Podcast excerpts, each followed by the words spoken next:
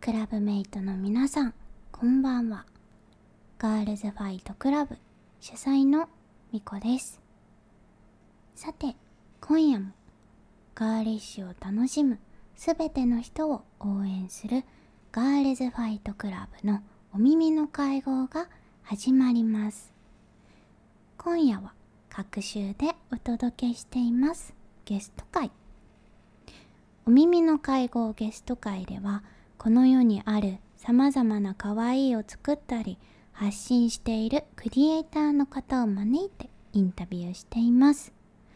世の中のクリエイティブを見るときにもっと楽しく見られる目線が増えるようなそしてクリエイターを目指しているクラブメイトさんが一歩踏み出すきっかけになるようなそんな内容をお届けしています今日はですね大切な回になりそうです えー、私の親友でありシンガーでありそしてなんとこれからイブのように海外へとまさに飛び立とうとしてるインタビューしておきたいなという方をお呼びしました早速登場していただきたいと思います今日のゲストはサムウェアのさくちゃんですこんばんは、サムエアのさくです。こんばんはこんばんは来てくれてありがいとやうー、こちらこそ。クラブメイトさんで初めましてっていう方もいるかもしれないので、紹介したいのですが、まあ、本当に私の親友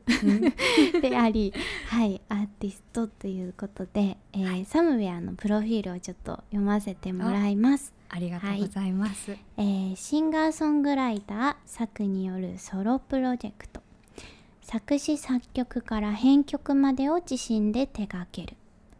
2023年3月ファーストアルバム「Somewhere in a Dream」をリリースこちら私がねジャケットの撮影のお手伝いなんかもさせてそうそうなんです。もらいました お世話になりました。そうガールズファイトクラブのロゴを作ってくれた沖山くんうん。がそのジャケットのグラフィックも作ったりとかしてたり、ね、すはごくい、いいジャケになりました。あうのんすごく、あの自然の中で撮影して、懐かしい感じもありながら、うん少しだけやっぱりさくちゃんが持ってるガーリーさみたいなものもうんうんねロゴの色だったりとかそうだね。衣装薄いとかピンクだったりね。うんうん、うんあとあの時ねあの今ばっさりショートカットにあ、そうよね。なってるんだけど、うんロングヘアだったから、うんゆるいね赤い巻き髪とかもいやすごく確かに可愛かったしなんかもう結構遠い昔のように思える けども不。思議だよね、うんなんかねなんかね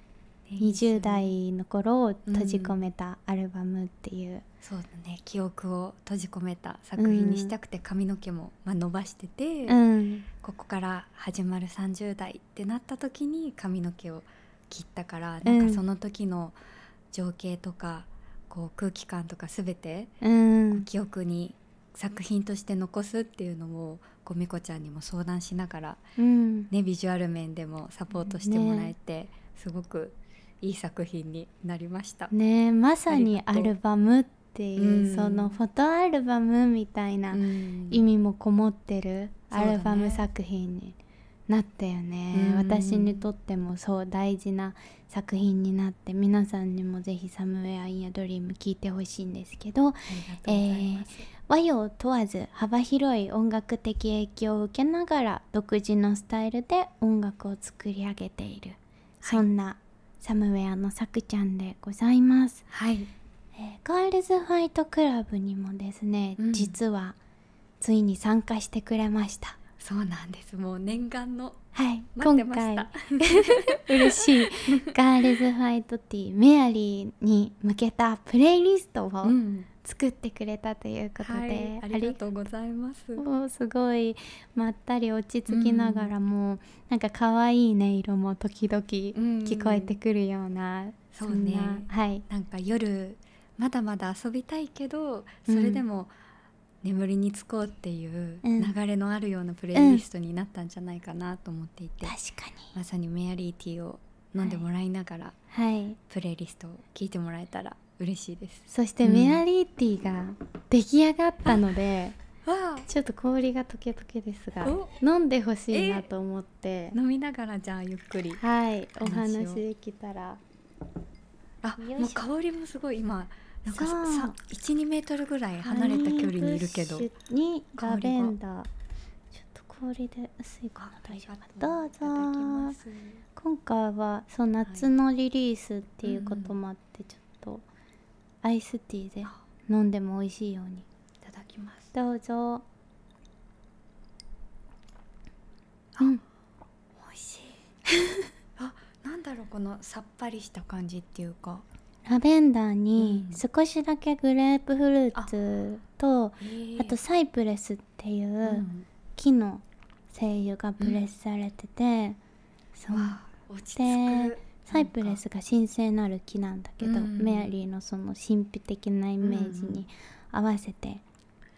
味しいそう 夜に飲めえるーすごいこ感れじのはリラックスしながらしかもアイスでこのね、うんなんかリラックスできるってあんまり感覚として味わったことないかもしれないうんうん確かにハーブティーとかでも、ね、香りがねホットだったらとかあるけど確かにうん、すごい華やかな感じのブレンドに今回ん、仕上げてもらってプレイリストともぴったりだった、そう嬉しいなんか面白かっただから一つのテーマを目指して、こっちではプレイリストを作ってもらって、こっちではお茶のブレンドを作ってもらって、うんそれが合わさってこうぴったりの世界観でこうなったの がよかったなんかそう今飲んであのプレイリストを想像したら合うなと思って安心しました とてもよか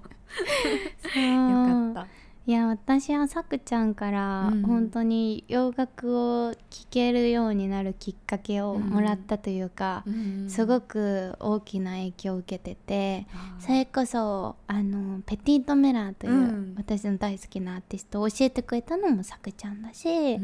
そうなんか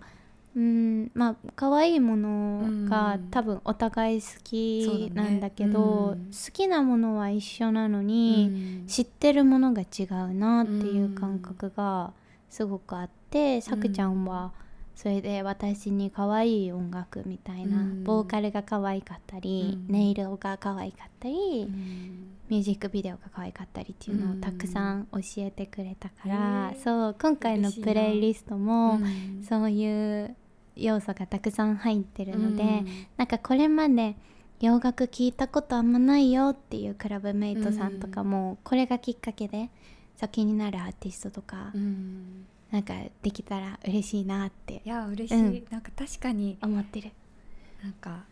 好きなアーティストとか以外の音楽を聴くって意外とちょっとハードルが高かったり、確かにましてや邦楽だけ聴いてきたうん人からしたらそうどうやって洋楽聴いたらいいんだろうとかそうなんだよねどこを聴けばいいかが何から聴いたらとか、うんさ最初難しかったかもううん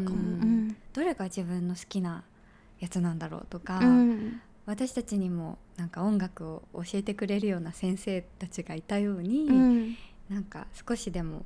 こう洋楽ガーリーなうん音楽との出会いのきっかけになれたらすごく嬉しいなと思って。そう、うんでその世界観が好きっていうのからきっかけで、うんたくさん聴いてるとだんだん曲の要素がうんもっと深いところまで、実そうはだねこのリズムってうんこういう音楽から来てたんだとか、うんでまた広がっていけたりもするから、うん最初のね入り口が、うんうん作れたらいいなってすごくそうそれもなんかあって思って今回みこちゃんからこのプレイリストの話をもらった時に、うん割とあの現代のうこんうミュージシャン中心にしようと思って、おーそうだったんだそうあの割と最近リリースとかしてるようなアーティストとかう、んうん割と中心に集めていて、うんうんそうそうなんかそこからそのアーティストたちがどういう音楽に影響を受けてきたんだろうっていうのをうんなんか遡りたかったら遡れるし、うんっていう、なんかあこうその方がいいかもって思ったんだよねおー作る時にーじゃあちょっと今後また頼む機会があったら、うん年代をちょっとずそうだつね古とかくしてみたりとかうんうんできたらいいね、うんいやもう話したいことがたくさんあっって今日全部話しきれるか心配なんだけ ど本当だねそうまず一応ん私たちの出会いを、やっぱ最初に話しといた方がいいかなとそうだね思ってるんですけど一番最初の出会い はもう忘れもしない あの、まあ、レーベルのね、はいオーディションがあってそうです高ね校1年生の時にみこちゃんと私は同い年なんですけど15歳ですよそう15歳 まだ誕生日を迎えてない2人だったからそっか14歳ってことじゃあ15か16になる代だったんだよねだい16かそっかうん高校1年生って15歳だじね夏にゃんはいあったオーディションでやば久しぶり出会ってだこの やばいよね。掘り返すこと自体がないもんね久しぶりすぎて ちょっと無言になっそそうそうそうその15歳の時に出会ったっていうことはさっきもちょっとねうんこの収録をする前に話していたんだけど、うん人生の半分はうんもうお互いのことを知っているっていうすごいねすごいよね、まあ、その15歳の時に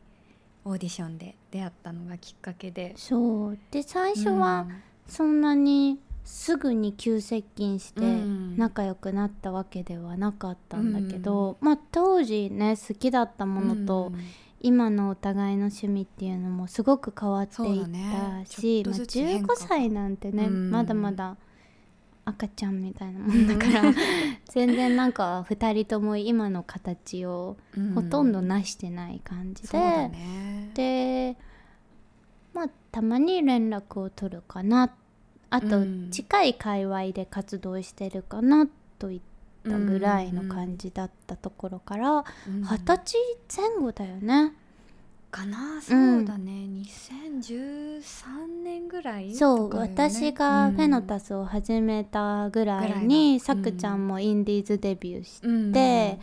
でお互いライブ活動とかをかなり精力的に行ってた時期うでんさくちゃんが多分フェノタスを企画に誘ってくれたんじゃなかったかなスターラウンジとそういだうライブハウスが渋谷にあるんですけどそうだこでそう、うんワンマンをするから、うんうんオープニングアクトをお願いしたいってうん言ってくれて久しぶりにそこで、多分がっつりあ会った時にいろいろだったね情報交換をして、うんそ思うい出しでてきたお互いシンガーソングライターとしてうん最初は活動してたけど、うん15歳ぐらいの時はねそうねそこから5年ぐらいの時を経てなんか別の道ではあるけど同じようなことを思って、もっとなんか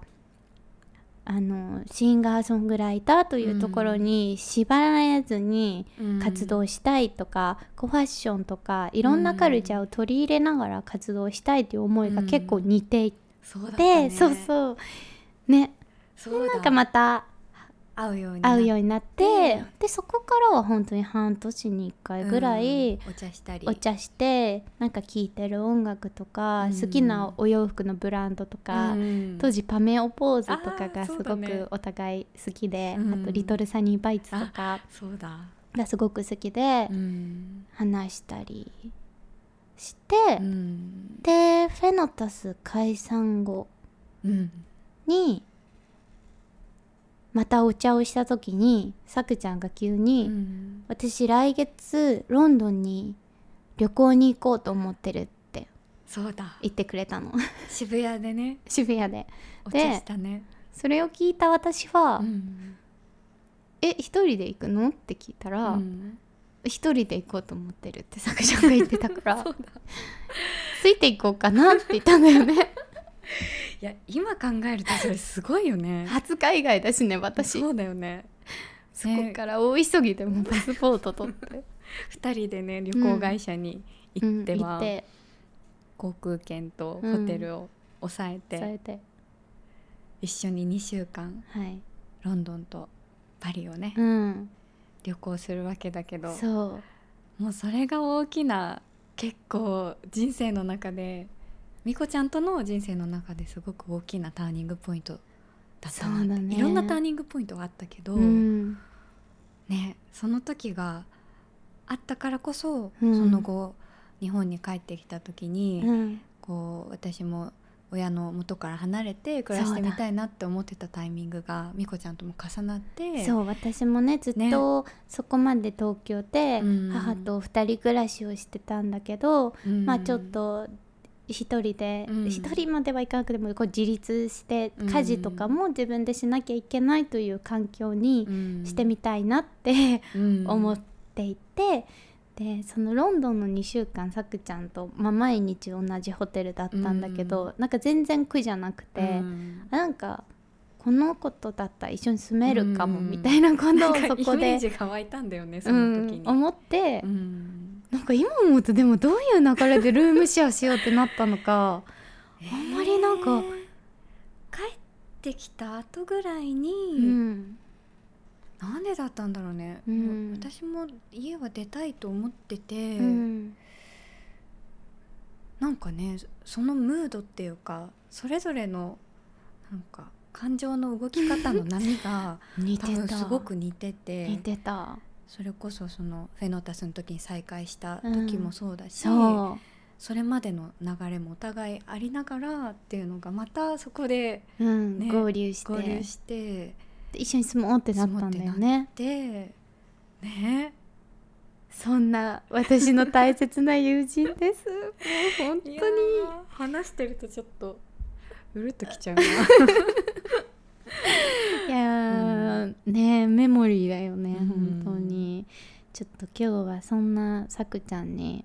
インタビューするのなんて初めてですよそうだね、はい ゆっくりうん旅立つ前のなんでまずね、ロンドンにうん、まあ移住ってよ呼んだらいいのこれは何と呼んだらいいの留学でもないそうだか、ね、なんと呼ぶんだこれは移住かな移住でいいです かじゃあうん移住で統一そうだねしましょうか、うんなんて言ったらいいんだろう生活うん移住だとずっと住むずっってとこと住にみなるのかなそうな気もするよねそれは永住になるのか、確かにまあ期間 期間未定移 住 何その言葉聞いたことない よはいあじゃあ引っ越し旅立つうん旅立つにしますかねそうだねロンドンに旅立つ直前ということで、はいその辺の話をうん、じっくり聞いていきたいと思いますので最後までよろしくお願いしますよろしくお願いします GFC ではここからはさくちゃんの音楽活動のこと、うんそして気になるロンドンへお引っ越しを決めた経緯など聞いていきたいと思っておりますはい多分ね海外住んでみたいって思ってるクラブメイトさんもねいると思うんだよね、うんそうそういう話も聞いたりとかあーするからそうなんだね必見の回になるのかなとああとねこの行く前のさくちゃんの声を残しておけるのも嬉しいし、帰ってきた後もだから聞きたいねうんねどんねな気持ちで 旅立つ前いたのかを、ねこうやって残してもらえるのはタイ本ムカ当嬉しプいセルみたいな感じで、うんじゃあ先にでもその歌の活動のうんお話からちょっと聞いてみようかなと思うんだけど、はい歌を始めたのって具体的にはいつからだったの、あーいつからだったんだろうななんか気づいたらうん歌うことが好きで、うん3歳ぐらいからもうなんか歌ってたみたいで、ギターはギターはあの中学2年生とかぐらいからだったんだけど、3歳の時に車の中で歌うのが大好きだったみたいで,、うんで小学生の時に、まあ、ピアノとか習ってて、うんピアノを弾きながらなんか楽譜読むのがすごい苦手だっ たのなんか音符もなんか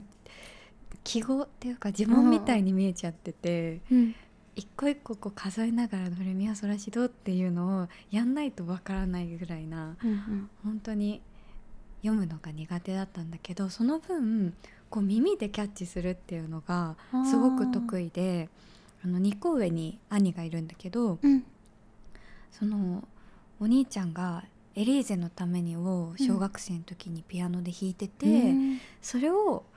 もうお兄ちゃんはもちろん楽譜で見て弾いてたんだけど私は耳で覚えて耳コピしてへえこの音こうかみたいな感じで弾弾いてて、そこの感性がそうだね豊かだったんだね音をこうキャッチするっていうのは小学生の頃からあって、で気づいたらその小学生の時もピアノで、適当に弾きながらうん歌うってことが好きだったの、へえそれがまあコードだったのか何を弾いてたのか思い出せないんだけどすごいなんかね歌ってたんだよねそうなんだ弾きがら今思感う性との人だそれが作曲につながることだったんだなってうん思う気持ちが結構思い出すとうんルーツだったなって思っていて、お父さんうがんビートルズとか好きだったって言ってそうただっけ、ね結構親の影響は大きくて、うん、なんか転勤族だったのうちが。うんうん、で私生まれは広島なんだけど、まあ、あ生まれただけで、うんもうすぐ東京静岡横浜あそうだとこ静岡もって言ってたね移り住んだうんのね。でその間にも車の中でうんいろんなな音楽をこう聴かせてもらったり、ビートルズだったりあとはカーペンターズとか、うんあと、まあ、お母さんの影響でユーミンが大好きでうん松任谷由実さんとか、山下達郎とかねおーを聴いてるようなはい幼少はい期うんを過ごして、うんで、まあ、実際にこうなんだろう自分の意思でちゃんと改めて歌を始めようと思ったのが、うんまあ、中学1年生うんなんだけど、その時にクラスの友達で軽音楽部に行ってる子がいて、うんベース教室に通うって言ってて、うんで当時あのお父さんがこうお兄ちゃんにベースをやらせたかったんだけどはいはい私が食いついちゃって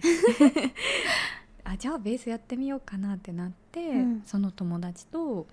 一緒にベース教室グループレッスンでうん通いに行くんだよね。へえそうでベ二ー人でスだったんそだう2人でベースをやりながら途中 で渋そうそうえ気づいちゃったんだけど、うんあ2人でベースでもバンドとか組めないじゃんみたいになって 気づいちゃったそうそう、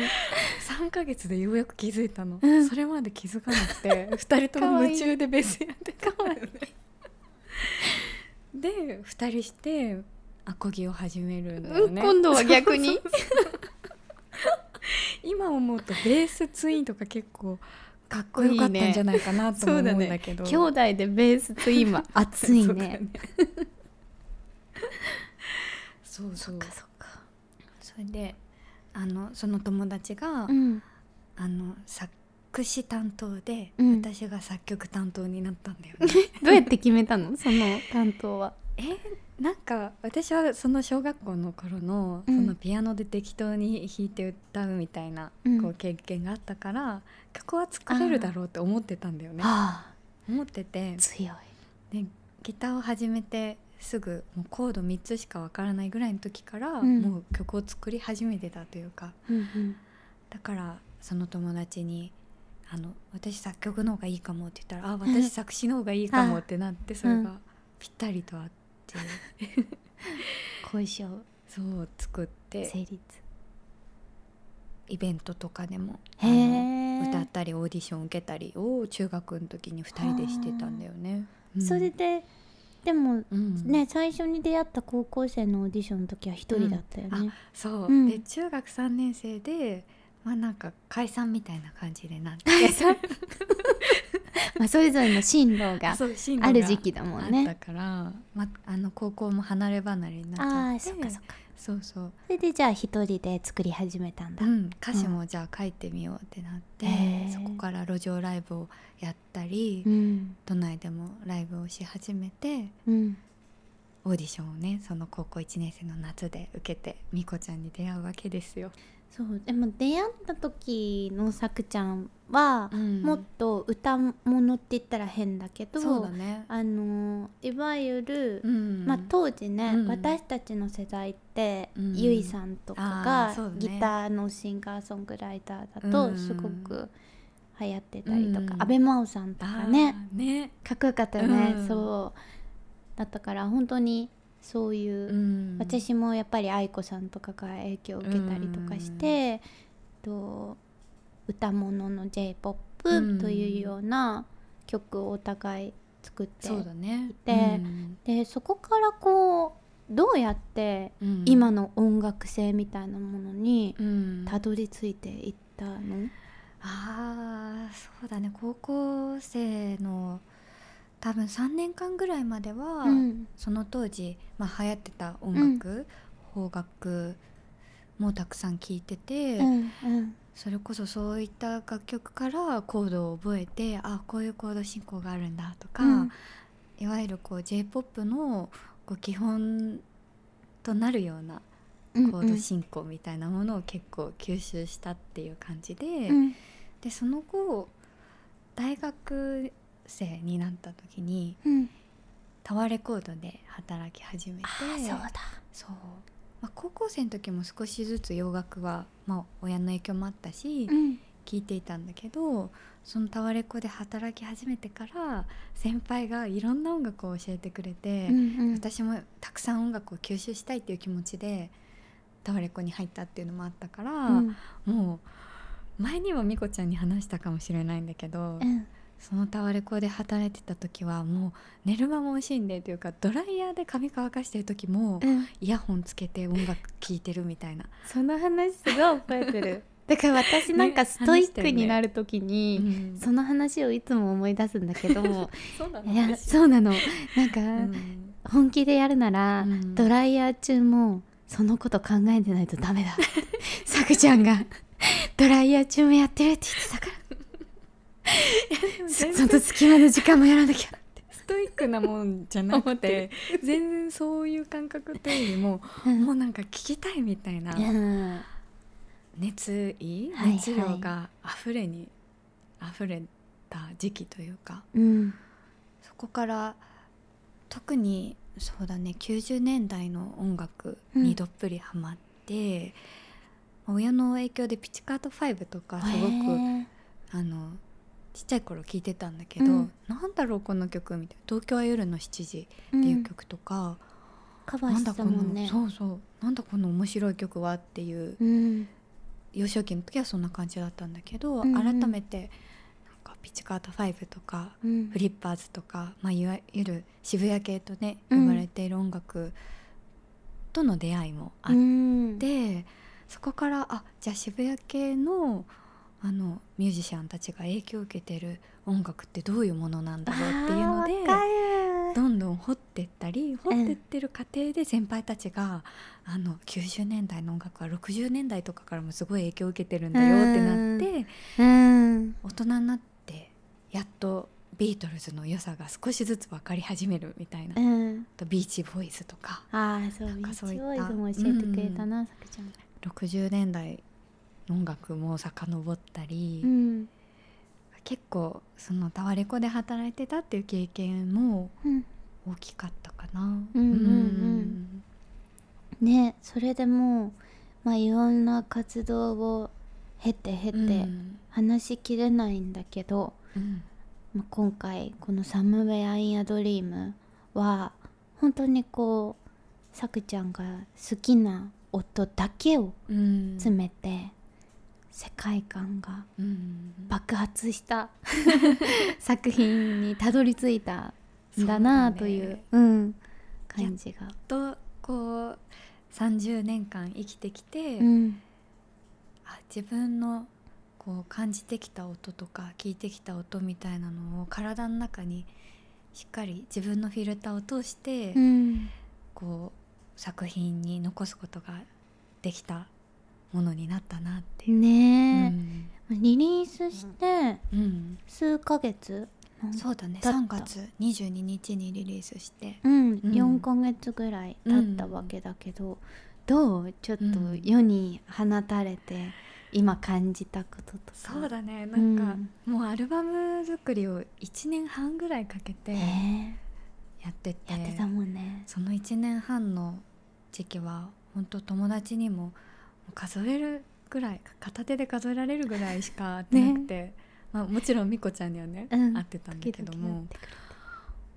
本当もうずっと集中してるっていう状態が続いてたからなんかようやくちょっとふうっていう気持ちもあって、うんまあ、3月はアルバムリリースとあの7年続けてたラジオのパーソナリティをやめたっていうのもあったから、うんなんかすごく大きな節目で一回こう深呼吸する時間も必要だったり、そうだったそう忘れてはいけないよねラジオのパーソナリティとして、うんえー横浜のそうだねトレセンという、うんあのお昼帯ねずっと長くやってる番組で、さくちゃんは週に2日うん、 MC 月曜日と火曜日夕サ方ポートやってて MC みたいな形になるのかな、ずっと続けてて、うんまあ、音楽だったりいろんな情報、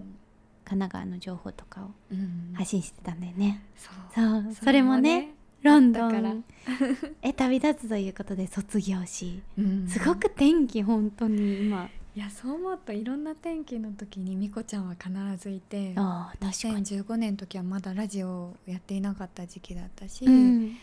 そのきっかけとなる節目にねうんロンドンに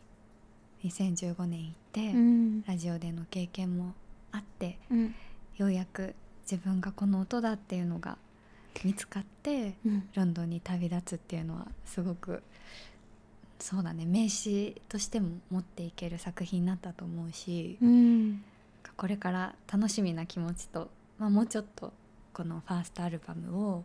あの届けられるようにうんうんしていきたいなと思ってる。うんうんねこの週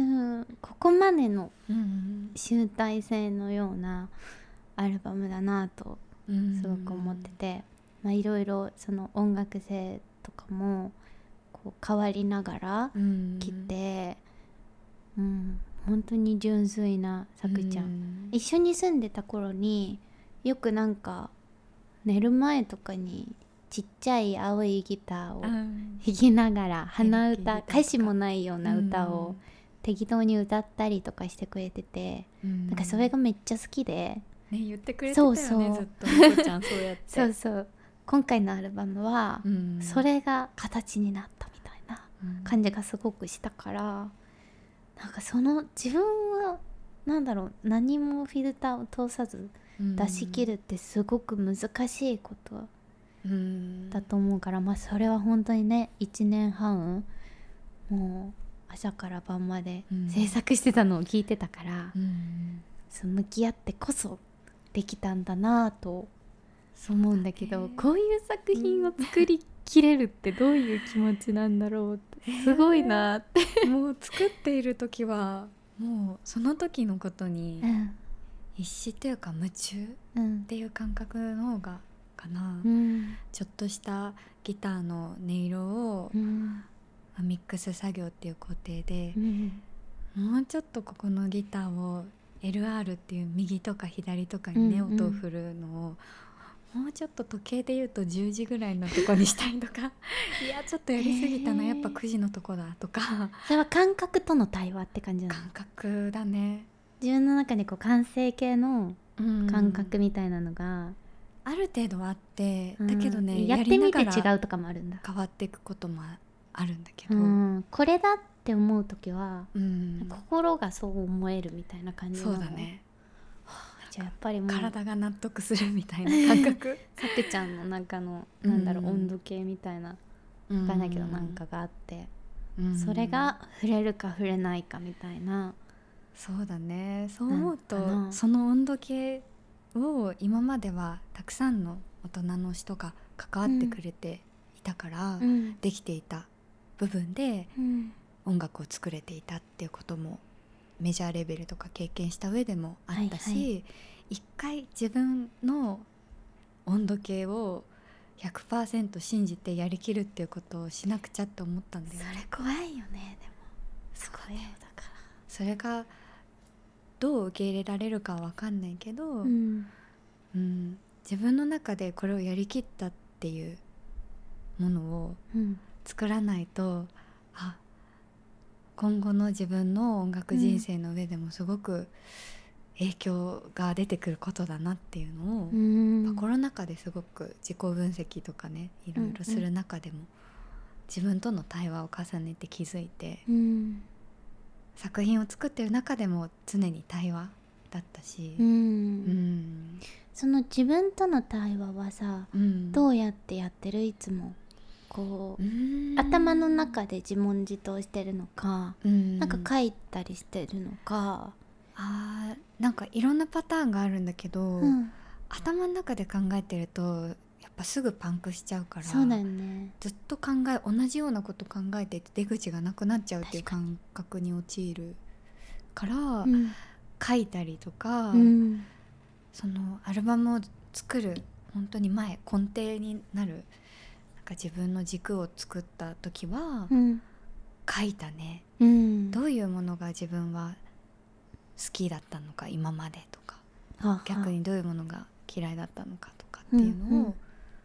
どういう人に憧れているのかっていうのを、うんなんかこう質問がいくつかこうあってう、んその質問も自分で作るのはなんか本でうんこう自己分析とかの本みたいなものでちょっうとんヒントをもらって、なんかへえ自分のなんかやりたいことの見つけ方みたいなやつがあるんだけどえ、ーなんか差し支えなけうれんうんば、あもちろん、もしよかったらタイトル教えてもらってもいい、そうね確かになんかその話聞いた気がするどこかの本屋さんに入った時にその本と目が合ってあうんうん、やってみたって言ってたやつかな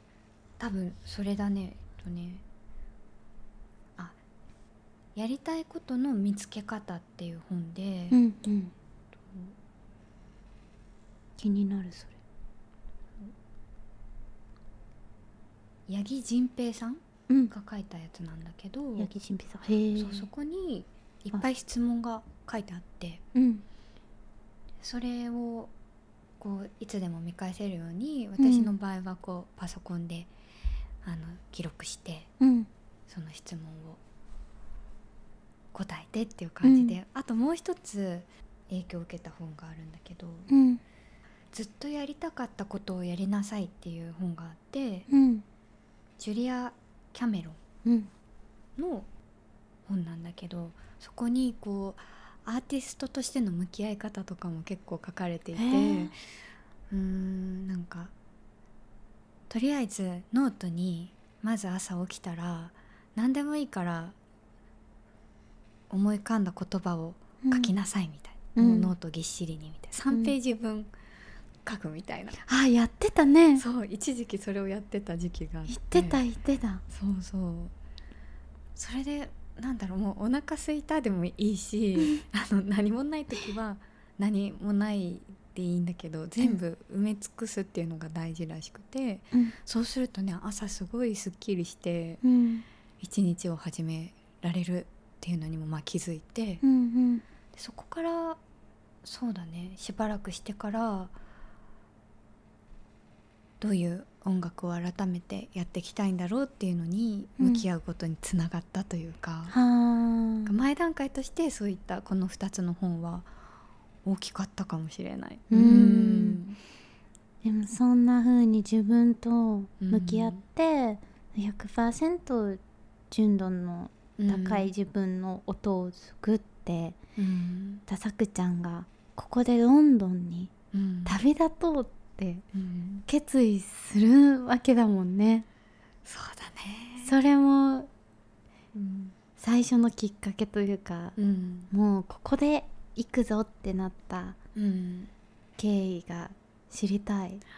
最初は、まあ、さっきみこちゃんとね話してた2015年に一緒に行ったロンドンうんそれが私にとってもロンドンに行ったのが初めてだったんだけど、うんその時に行った理由があ素晴らしいミュージシャンがいるイギリスでうん自分の好きな音楽がね、鳴っているビートルズとか、うんまあ、オアシスとかがどのような空気を吸ってあどのような環境で暮らしてうん素晴らしい音楽を生み出すことができたんだろうっていう旅だったんだよ自分の中でなるほどそうそれが知りたくてうんなんか彼らの名所とかに行ってみたり、うんオアシスのねあのジャケットになっているような場所に行ってみたりとかうんして、なんとなく少しだけね分かった気がしたんだよね。えーどんな感じが一番は、まあ、イギリスのアーティストではないんだけどボブ・ディランが、うんあのロイヤル・アルバート・ホールっていうとこに、まあ、ライブしに来てて、うんそれを私は日本からすごい楽しみにチケットを取ってロンドンで見るわけなんだけどうんそこのあのもちろんボブ・ディランのライブも良かったんだけど周りにいるこううん見ているお客さん、うん人の感じに感動しちゃって。あなんかねもうずっと芸術が体の中に根付いているっていう感ー覚うをん持っているうんだろうなっていうのを感じて、うんあ自分がこの芸術と向き合う中ですごくたくさんこの街にはヒントがある気がするっていうのをうん少し掴んで2週間帰ってきたんだよねあの時。うんでその時に感じたのがあいつかまた私はロンドンにきっと来ることになるだろうってうん思って、住みたいっていう気持ちになったんだよね、うんあの時に。でそこから、まあ、7年ぐらいの月日が経つ中で、うんまあ、ラジオをやったり音楽をしたりっていう生活だったんだけど、うんどこかで自分の体の中で眠っていたそのイギリスにもう一回行きたいっていう気持ち、うんとなんかまあむ向き合うタイミングがすごくあって、うんまあそれだけね毎そう日だね自分と向き合ってる中でやっぱりうんうんそこがずっとあったってことだよね。そうだねうん浮かび上がってきたんだよね、うんそのいろいろ書き出したりしている中でうんだからあそのいつかっていうのを自分が決めなくちゃやってこないんだっていうのも思ったんだよ、ふとですよね。自分でそのいつか決めなくちゃってそなうっだね。でそうだねそこからビザを取ることをしてうん、今に至るっていう感じ、うん小さい頃からうん海外住んでみたいなとかは思ってたりしたの？は結構あったかもしれないあそうなんだんなんか国際交流の習い事をしててああ、そう、んんちょっ。となんかね変変かもしれないんだけどお母さんのお腹の中にいる時からその習い事を私もしていてへえ。もう子供から大人までおじいちゃんおばあちゃんまで通えるような国際交流のクラブだったんだけど、うんそこに通っ中学3年生まで通っていてどんなことをするクラブなの？なんかねあのいろんな国の言葉をん CD で聞いたり、うんあと音楽もそういろんな国の言語の音楽を聴きながらうん。あのゲームしたり椅子取りゲームとかへえ面ね白いしたり、うん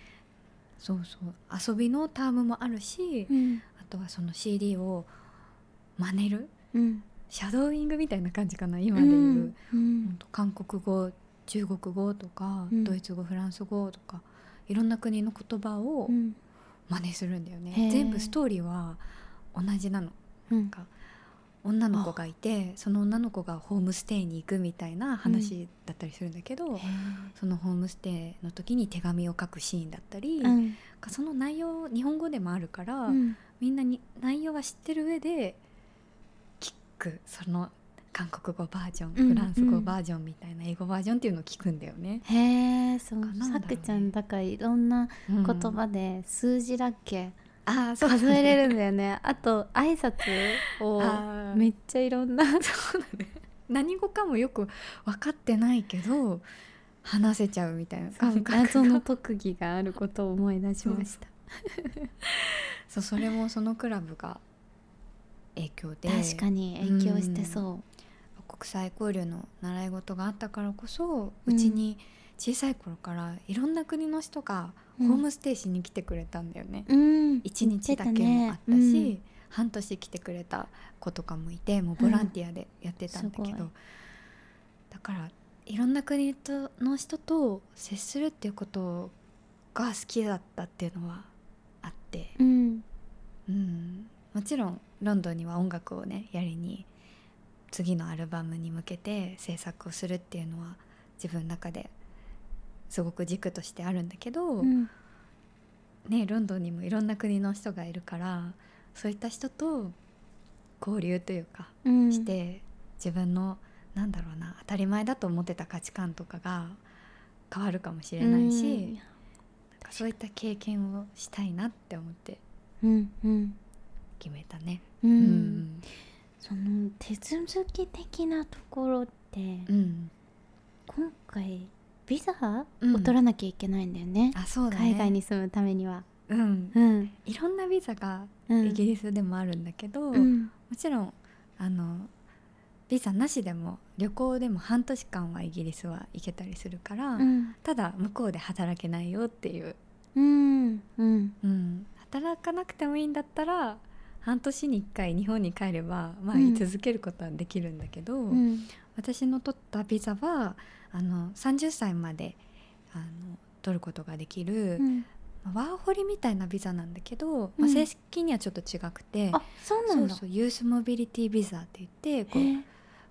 こう若い人たちが移動するためのビザみたいなへえ感じで初めて聞いたワーキングホリデーはまあホリデーが結構メインうんでも OK なんだけどうんそのユースモビリティビザは一応働くことがメインでへえワーホリは1年がほとんどなんだけど、うんそのビザは2年行けるっていうそうなんだでその取得の仕方もなんかすごいねえもう抽選っていうかうん運なんだよねはあパスポートナンバーと生年月日と電話番号だけ、うんそのビザセンターみたいなとこに、うんその抽選のある時期に送るの ねそうそんな感じなんだそうそれを毎年まあ実はやっていて、うん当たってから考えようっていうのはずっと思ってたんだけどああじゃあ何年ぐらいやって当たったのやっととね年に2回あるんだけど、うん夏と1月とかにあってう、ん4回目で当たったのかなそうなんだそうえ準備そうなでの一番大変だったこととかななんかあったえー、そうだねなんかそのビザを取れる資格を持つまでは本当に簡単だったけど、あそうなんだあそこから手続きとかあの一個一個オンラインで自分で申請してう、んうん英語もこれで大丈夫かなとかあそっか見なが英ら語で手続きするのかそうそうそれを、まあ、日本語でね訳したりわかんないところは見たりして、うんその大使館まで行って。うんロンドン大使館あそうそうあーイギリス大使館があそっかうイギリス大使館あるんだけど、うんそこにその自分でオンラインで手続きした書類を持ってってそのイギリスにこうその情報を送ってもらっあそういてう感じなんだ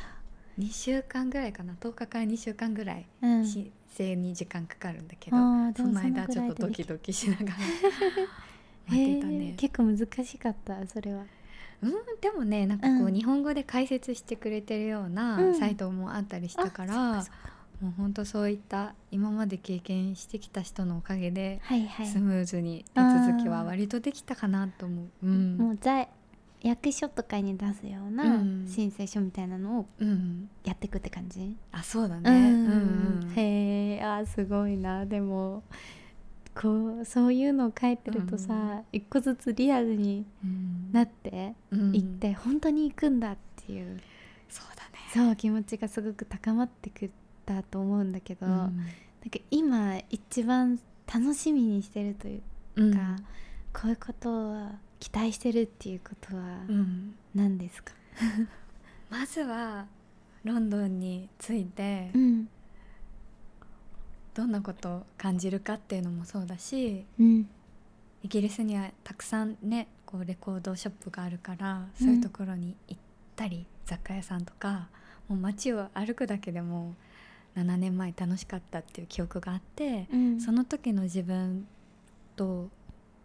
感じ方がどう変わっているんだろうっていあうーと確かにこをなんか確かめたいっていうのもあるしもしかしたらねここまでこう大事にイギリスのことを思ってきたけどうんもしかしたら行ってみて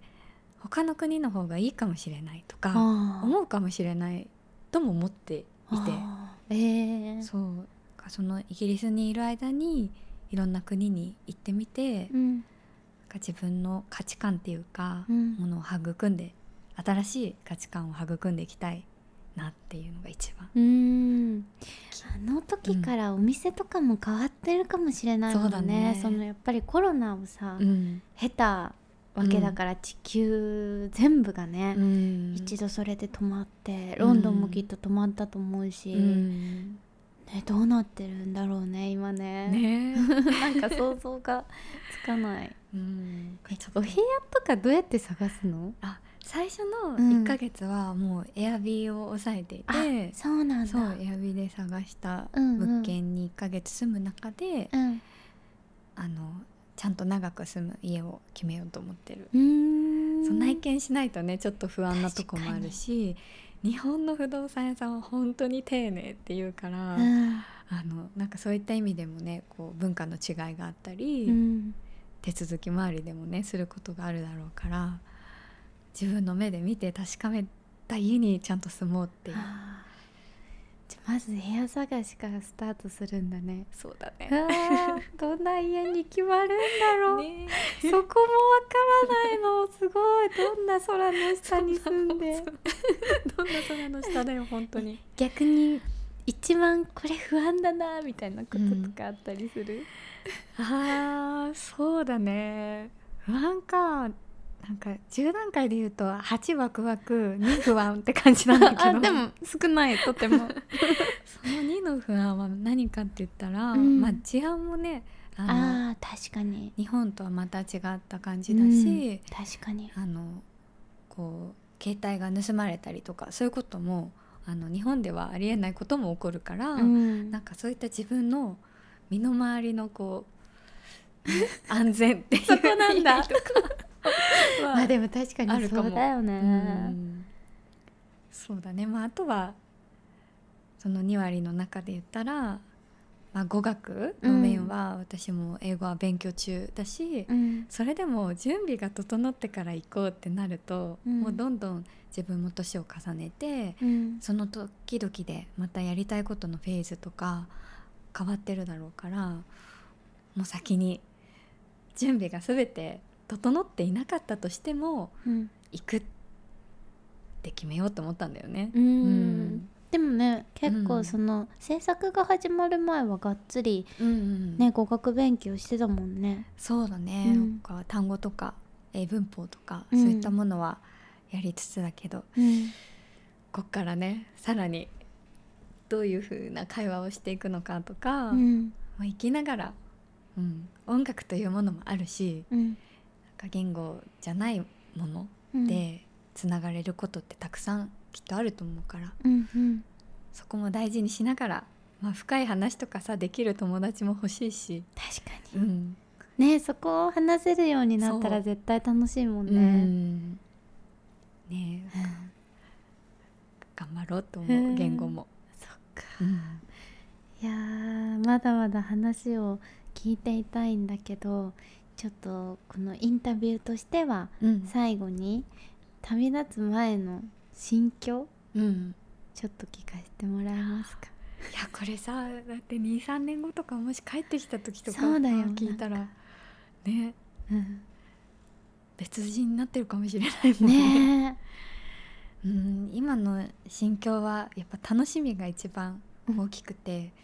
いいなんかですねワクワクドキドキするっていう感覚にその2015年みこちゃんと行った時に何してても本当に楽しくて。ね電車の乗り方すら分かんないけどそれも楽楽しいしみかったいたなそれを楽しめる心みたいなものをまた何でもこうなんだろう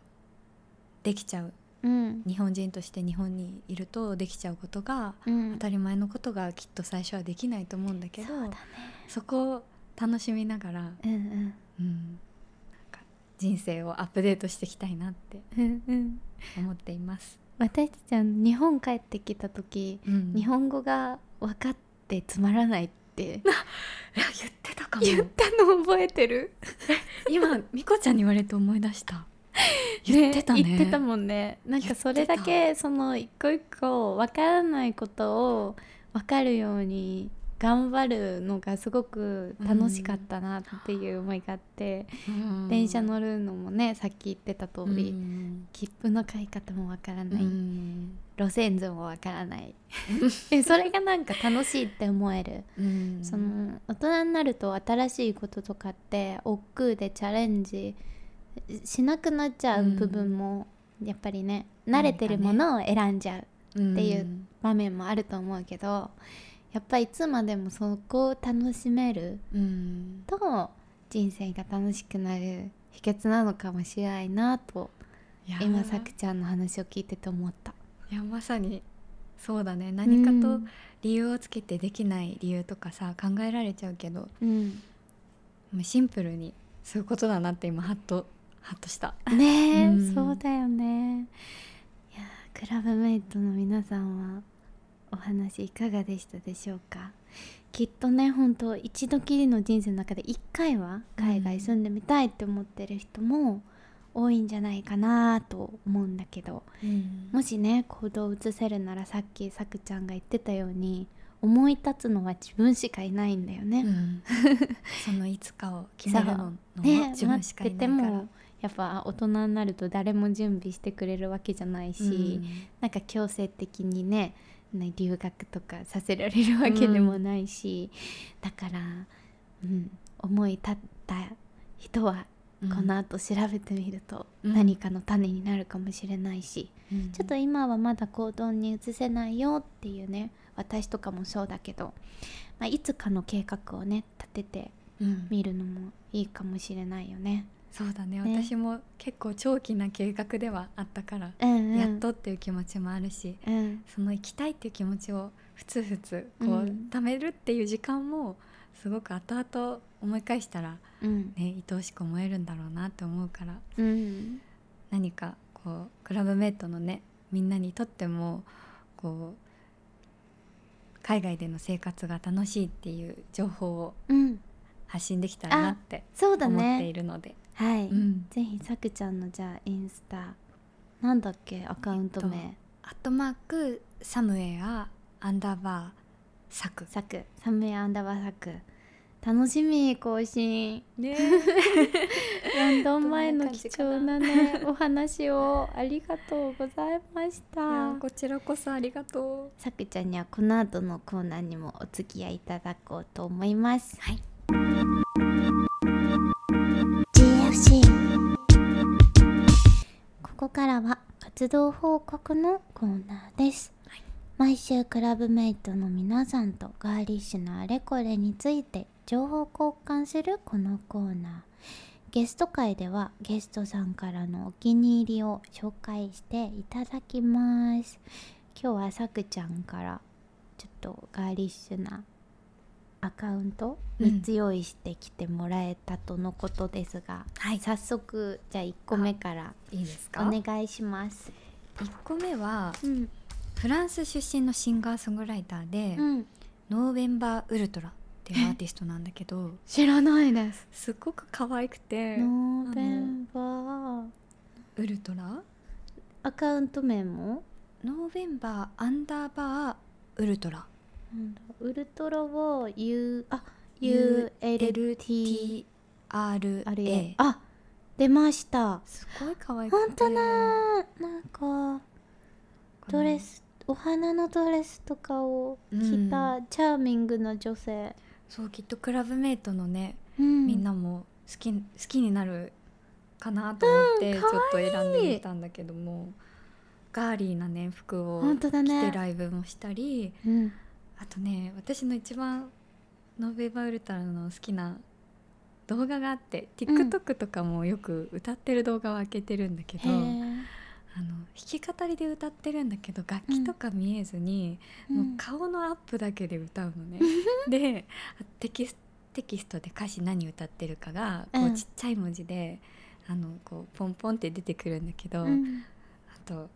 ノーベンバーウルトラのなんかまつげの描き方がすごい可愛くて。本当だあのアイライナーで多分描いてると思うんだけど、うん、下のまつげを結構濃くねアイライナーで下まつげを描いてるツイッキーみたいな感じでね、ちょっとフランス出身だからってはいいうのもはあるいのかもだけど、すごい可愛いので見てほしい。えー、嬉しい、うんなんかおすすめの曲ありますか、おすすめの曲はね最う近、んうん私が好きなのは「ソフト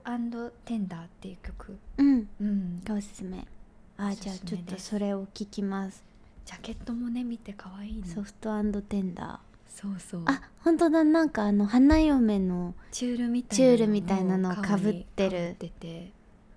めちゃくちゃ可愛い初めこれても可愛いよジャケ知ッっトた本当だもう衣装がフリフリそうピンのクのチュール着てドレスとかでこれは絶対クラブメイトのみんな好きだ蜂大きな蜂のぬいぐるみ抱えてるジャケットの ややばすつぎもすごいおすす可愛すぎめ、うん、えー、ありがとう、うんぜひちょっとぜひこの後私もチェックしますチェックしてみてくうださい、二んじゃあ2つ目おはい願いします、つ目がニアネスってうんみこちゃん知ってるかな、ニアネスも知らないそうニアネスプロジェクトで検索してもらうと、うんインスタグラムのアカウントが出てくるんだけど ニアネスって綴りどんなのですかスペルがうん NEAR NEAR NES NE あニアーネスってことか、 S うんニアーネスプロジェクトプロジェクトうん、でこれはなんかうオんンラインコミュニティみたいな感じで、うん、出てこないあ本当どうにだろうニアーネスの後になんかアンダーバーとかあるあはなしであ本当ニアーネスプロジェクト NEARNESS NEAR あれ PROJ 合ってるよねんあ S が2つだあここだ S だ S1 つにいっちゃったあニアーネスの S がん NESS でしたね SS でしたはいはいで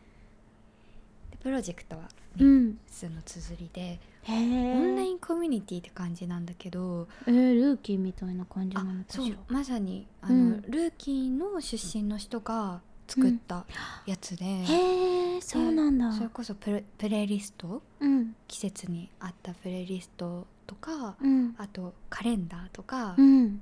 すごくねへー可愛いイラストなんだけど本当だそうそうルーキーマインドをものすごく感じるそうそううんクラブメイトもルーキー好きな子は結構多くてやっぱりううんんそうニア姉さんもきっと好きだと思ううーんこ今かはらじゃあコラージュの素材とかうもんこうアップされてて、へーそれをフリーで使っていいですよみたいのであ私もプロあすプごレいイリストのカバーに使ったりとか自分でコラージュとほかーした時に使わせてもらったりとえかそれ GFC でもやりたいと思ってたんだよね、あえー今回その、うんあのアイテムの時にいろんな家具とかの物撮りをたくさんしたから、あねしてそたようねそれのうんピング、背景が投下されてるうん画像を全部一挙に公開してみんなでなんかコラージュ作ったりしたら楽しそうだなって思ってたんだけいどやもうそうまさにまさにそれをやってるんだ GFC とそう通ずるものがあるなと思ってちょっとへ今日ーねニアネス紹介したいなと思ってわあ嬉しいこれは知らなかったでも去年からや、なんだね違うのかなそうだねん2022コロナ禍って書いてあるからだったかなああ私が知ったのこがれはカレン2020年ぐらいだったんあだじけゃどあちょっともうちょっと前に、うんこれはカレンダーの発売のリンクだったからあそうだね2022って書いてあったんだうんへえわあ今日はすごい新しい出会いが、わあ見るの楽しそうあのでも2021年以降あまり更新されてないからどれあーぐらいの頻そうな度んだでやってるかわかんないんだけどうんうんえー、でも過去ログを見ますうんうんぜひじゃあ3つ目も聞いていいですか、 3つ目があの、まあ、アーティスト絵を描く人なんだけど、うん名前がコンビニエンス・ヤングうん知ってるかなみこちゃんクレヨンをメインでうん描いてる方なんだけど、うん綴りが本当だあなんかでも絵はどこかでお見かけしたことがあるあ本当に、うんアットマークコンビニエンスヤンコングビニエンスヤングね、はいうんなんかすごくそのコンビニエンスヤングっていう名前の裏に込められた意味みたいのもあって、うんなんか便利な時代のまあ若者ってことなんだけど、うんうん便利な時代だからこそなんかこうぬくもりのあるクレヨンでこう描いてるってことにも通じててクレヨンってさこううん小さい頃使ったりとかうんしてた人多いと思うんだけど、なんかすごく温かみを感じてうん確かに最近よく見ています。へえ、これはあどこの人なの東京の人なのそうなんかね山形出身みたいで日本人なのそうへえそうなのなんか日本人とは思えないセンス素敵だようね。ん確かにゆるゆるっとした線が温かくて可愛いへえ素敵最近はこの三つにハマっております。あなんか犬の絵が可愛い可愛いよね犬のも。 へえコンビニエンスヤング2019年ぐらいから活動始めてあ最近なんだね、みたいうんいろいろ陶芸とかも作ってるみたいでうんうんうん可愛いアイテムたくさんなので、これもぜひチェックしてくださいぜひありがとうございます、GFC ということではいいあっという間にお別れのお時間がやってまいりましたやー1時間じゃ足りないね足りないねうん3時間ぐらいは必要かもしれない、 そうだ最初からゆっくり遡るにはねだって人生の半分だからねうんしかもやっぱ一緒に住んでたっていうのはうんすごい貴重な経験だよねお互い初めてねね親と別々に生活をするっていうのもそうだし、ねいやでもあの時は私もわがままですみませんでした っていう気持ちがいっぱいあっいやお互い若たかったよねって思そううだよだけど本当にその時代も共有してありがたいです今もうこうやってお互い にアーティストとしてうん活動しながら関係をこう長く続けられていることがもう本当幸せ に感謝しかないよ本当に さくちゃんにはこちらこそだいつもありがとういつもありがありがととうう本当にうん感謝あの時ルームシェアしといてよかったよねねえ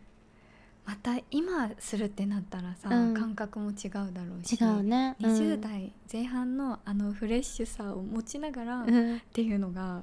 すごくいい経験だったなって思う今思うとほんとデコボコだも んねなんかもう生活をさうんうまくできる年齢じゃなかったというか、そう家事とかするのももちろんうん多分お互いさちゃんとやるのは初めてだったと思うし、そうだねそのたまに手伝うのとさ、うんルーティンでやるのって全然違うくない、ねそういうのもすごいいい経験だったし、うんそれを友達とね同じ空間を共有できたっていうう、んあの空気を知ってる仲間がねこの世に存在してくれてることがうんすごくありがたいというか、いやこちらこ そだねね、ルームシェアだからおすすめです、うんあのいいと思い友ます達とするのやめんなみたいなうん話も聞くじゃない、いやおすすめです私はそうおすすめと思ってて、うんもちろん喧嘩するかもしんないのはしょうがないことなの、うん喧嘩した方がいいそれも含め てそう素晴らしいルームシェア友達と喧嘩できるってうん幸せなことだなって思相う当近い存在じゃないと喧嘩ってできないもんねできないもんねそう、うんでも他人とそれだけなんか関わろうって思える、うんこのネットの時代にっうんてすごい貴重な経験だから、うんなんか恋人とかの方がさそういうの割とうん近く同棲したりとかうん多いけど、やっぱ友達とそれができるってそうだねそう人生でやっぱ一回はなんかうんあってもいいうん素敵な時間だなと胸を張っておすすめできます私は本当にいい時間を過ごさせてもらったねえいやー忙しいのに本当にもうだってすぐ旅立ちだもんねもう放送されている頃彼ににはは言っていると思うんだけども、みんなでさくちゃんのアカウントをウォッチしましょうぜひえー、発信いっぱいしてほしい、向こうにいる時すごい発信してたから、うんきっと楽しくて楽しくてするんだろうなって思ってる、うんえでもめっちゃ楽しみにしてる本当にありがとうこちらこそえ皆さんよかったら今日のねゲスト会への感想も送ってくださいさくちゃんへのエールとかもあったらお届けします、えーお耳の会合ではお便りを受け付けておりますお悩み相談や活動報告企画の提案などなどポッドキャストアットマークガールズファイトクラブ .jp または概要欄のメッセージフォームにお送りくださいそれではクラブメイトの皆さんとはこれからもガーリッシュなものに元気づけられてラブリーに日々を生きていけたらと思っております今日のガールズファイトクラブお耳の会合はここまで今日は主催のみことそしてロンドンへ旅立つ直前のサムウェアさくちゃんが来てくれましたありがとうございましたございました皆様が良い週末を過ごせることをお祈りしておりますそれではおやすみなさおやすみい